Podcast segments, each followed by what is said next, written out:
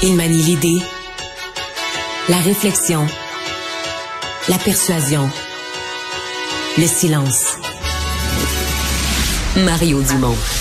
Informé, cultivé, rigoureux. Il n'est jamais à court d'arguments. Mario Dumont. Pour savoir et comprendre. Bonjour et bienvenue à l'émission, bienvenue à Cube Radio en ce cette belle semaine qui nous amène vers Noël, la bombe météo qui nous est annoncée et une bonne nouvelle aujourd'hui. Ah, je le dis qu'un sourire en coin ou à peine, mais euh, il semble que le Québec a respecté ses cibles hein, par rapport au changement climatique. Euh, J'ai-tu dit respecté? Le Québec a dépassé ses cibles euh, pour l'année 2020. Ah ouais, ouais, ouais, ouais je m'en souviens, ça c'est, c'est l'année là, que on pouvait pas sortir, qu'il y avait plus nulle part où aller parce que tout était fermé, tout le monde était en télétravail, on était tous chez nous, les avions étaient collés au sol pendant la plus grande partie de l'année. Euh, ben oui, ben oui. Et euh, c'est un peu malheureux, mais tu sais, c'est moi, je suis ceux qui disent oui, les changements climatiques, il faut s'en occuper, mais c'est pas vrai qu'on va pouvoir faire toute la même année. Euh, ben, ça nous donne un ordre de grandeur. Ce qu'il faudrait qu'on fasse, si on laisse pas progressivement arriver les autos électriques, si on voulait tout faire d'un coup, ben, c'est ça. Le modèle de ce qu'il faudrait faire, c'est tout fermer, tout arrêter, rester chacun chez nous pour respecter nos cibles. Et on va rejoindre l'équipe de 100% Nouvelles. On est là, Mario, Bonjour. euh, conjoint dans les studios de Cube. Mario, parlons euh, tout d'abord de cette visite hautement symbolique du président ukrainien à, à la Maison Blanche et euh, on réalise là à quel point euh, le président ukrainien Volodymyr Zelensky, les Ukrainiens ont besoin des Américains et, et que Joe Biden ne le lâchera pas là. Ouais, parce que c'est sûr qu'on parle. On parle des alliés, on parle des, des, des forces de l'OTAN, donc de plusieurs pays, une trentaine de pays. Le Canada, le Canada, faut. Mais Ça fait partie? ouais, ouais, ouais. Mais tu sais, quand le Canada, il est, le temps est venu de donner des armes, on avait quelques vieilles affaires dans des entrepôts quelque part qu'on leur a envoyées, mais on comprend que l'aide, pour vrai, euh, c'est les États-Unis, le pays puissant, le pays autour de qui, euh, autour duquel tout tourne. Ce sont les États-Unis, le pays qui en a de l'armement de qualité, puis des drones, puis euh, des, des, des équipements antiaériens, etc. Je note quand même au passage que le personnage qui est devenu mondialement le président Zelensky, il l'a joué jusqu'au bout, donc habillé en vert kaki, propre, là, mais en vert kaki, tenu ni plus ni moins d'armée, jusque Ouais. dans les, les, les foyers chics de la Maison Blanche à Washington. Donc, euh, mais c'était, euh, je trouve ça quand même très bien en fin d'année. Puis, tu sais, il reste que euh, tout le monde fait des bilans de fin d'année. Puis, qu'est-ce qu'on a en tête? C'est euh, l'Ukraine, la guerre en Ukraine. C'est l'événement le plus euh, grave, le plus important de l'année 2022. Et euh, la, la l'espèce de résilience, l'espèce de courage du peuple ukrainien, c'est c'est probablement l'inspiration d'une génération ou d'une époque. Et faut pas se le cacher là. Euh, nous autres au Canada, euh, essentiellement, il y, y a juste Maxime Bernier là. Avec tout ce que ça représente, là, notre seul génie qui appuie, euh, tu sais, qui dit on devrait pas s'en mêler. Qui, si, si je dis qu'il appuie Poutine, il va dire que je mens, là, mais il dit qu'il faudrait laisser Poutine faire ce qu'il a à faire. Là. Il l'appuie pas, mais il l'encourage indirectement. Mais euh, aux États-Unis, ce mouvement-là là, d'extrémisme, puis tout ça est quand même euh, plus fort. Là, on a trop aidé, euh, on a trop aidé l'Ukraine, puis tout ça. Donc des gens, et- et et t'étais toujours sur la frange des gens qui vont dire ouais ouais, on est pour la démocratie, mais tu sais que dans le fond, euh, si Trump avait essayé de garder le pouvoir contre la démocratie, bah, ça aurait peut-être pas été si fou que ça. Là, si l'armée américaine s'était joint à Trump pour le garder au pouvoir euh, contre la volonté démocratique, ouah, ça, c'est déjà donc c'est des gens qui sont des démocrates, mais donc l'idée qu'il faut se joindre à l'Ukraine pour sauver la démocratie, etc.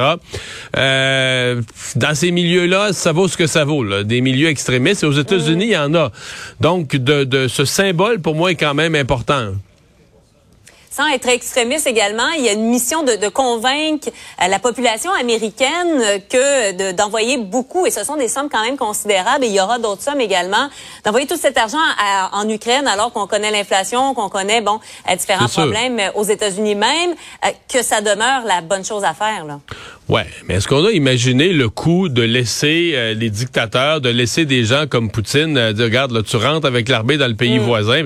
C'est une partie d'ailleurs des Ouais. problèmes économiques qu'on a sont liés à ça, là, sont liés, exemple, les problèmes, une, des, un des facteurs, une des causes de l'augmentation du coût de mm. l'alimentation, euh, c'est toutes ces céréales, le grenier du monde. D'abord, ces céréales qu'on ne peut plus produire ah parce que les Ukrainiens n'ont pas pu produire normalement dans leurs champs, plus les autres céréales mm. qui ont été coincées au port d'Odessa, etc. Et ça fait partie des problèmes de l'année. Donc, Poutine est, oui, est responsable de euh, le sang de, de, milliers de morts sur les mains, euh, mais euh, aussi les conséquences économiques pour la planète au complet.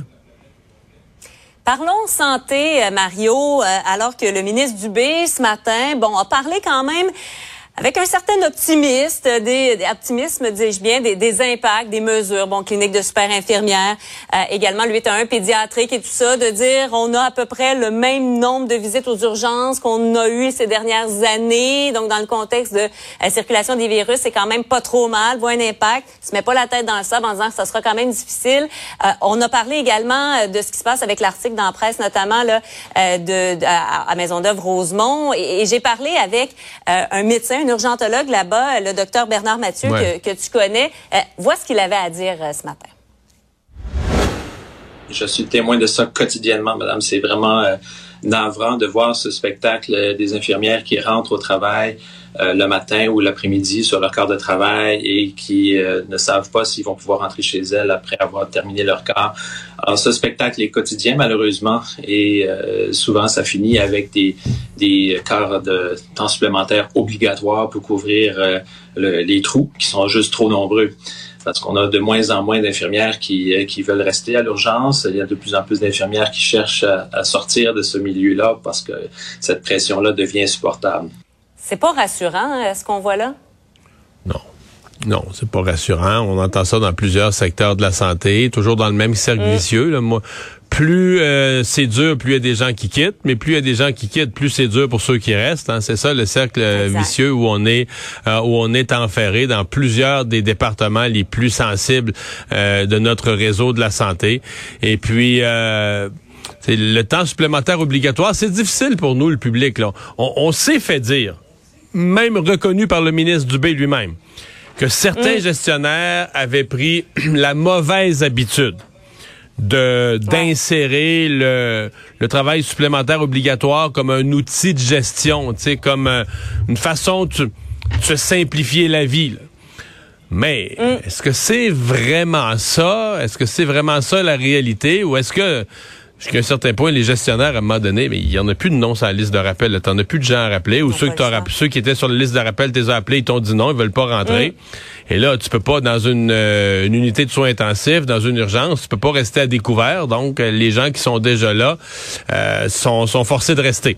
c'est toujours la grande question. Est-ce que s'il y avait pas l'option du temps supplémentaire obligatoire, est-ce qu'il se serait forcé plus pour trouver quelqu'un? Est-ce que c'est est-ce que le fait de pouvoir demander, c'est ce que plaident les syndicats, là, c'est ce que plaident les mm. employés, que le fait que ce soit permis de demander à quelqu'un, là, humainement, là, reste un 8 heures de plus, c'est comme si ça enlevait une pression pour faire du recrutement ou pour vraiment se forcer pour aller chercher quelqu'un bien, bien, bien difficile pour nous de se faire une idée. En même temps, si tous les établissements ou à peu près en manquent, on se dit, ben, il a l'air à manquer vraiment de personnel.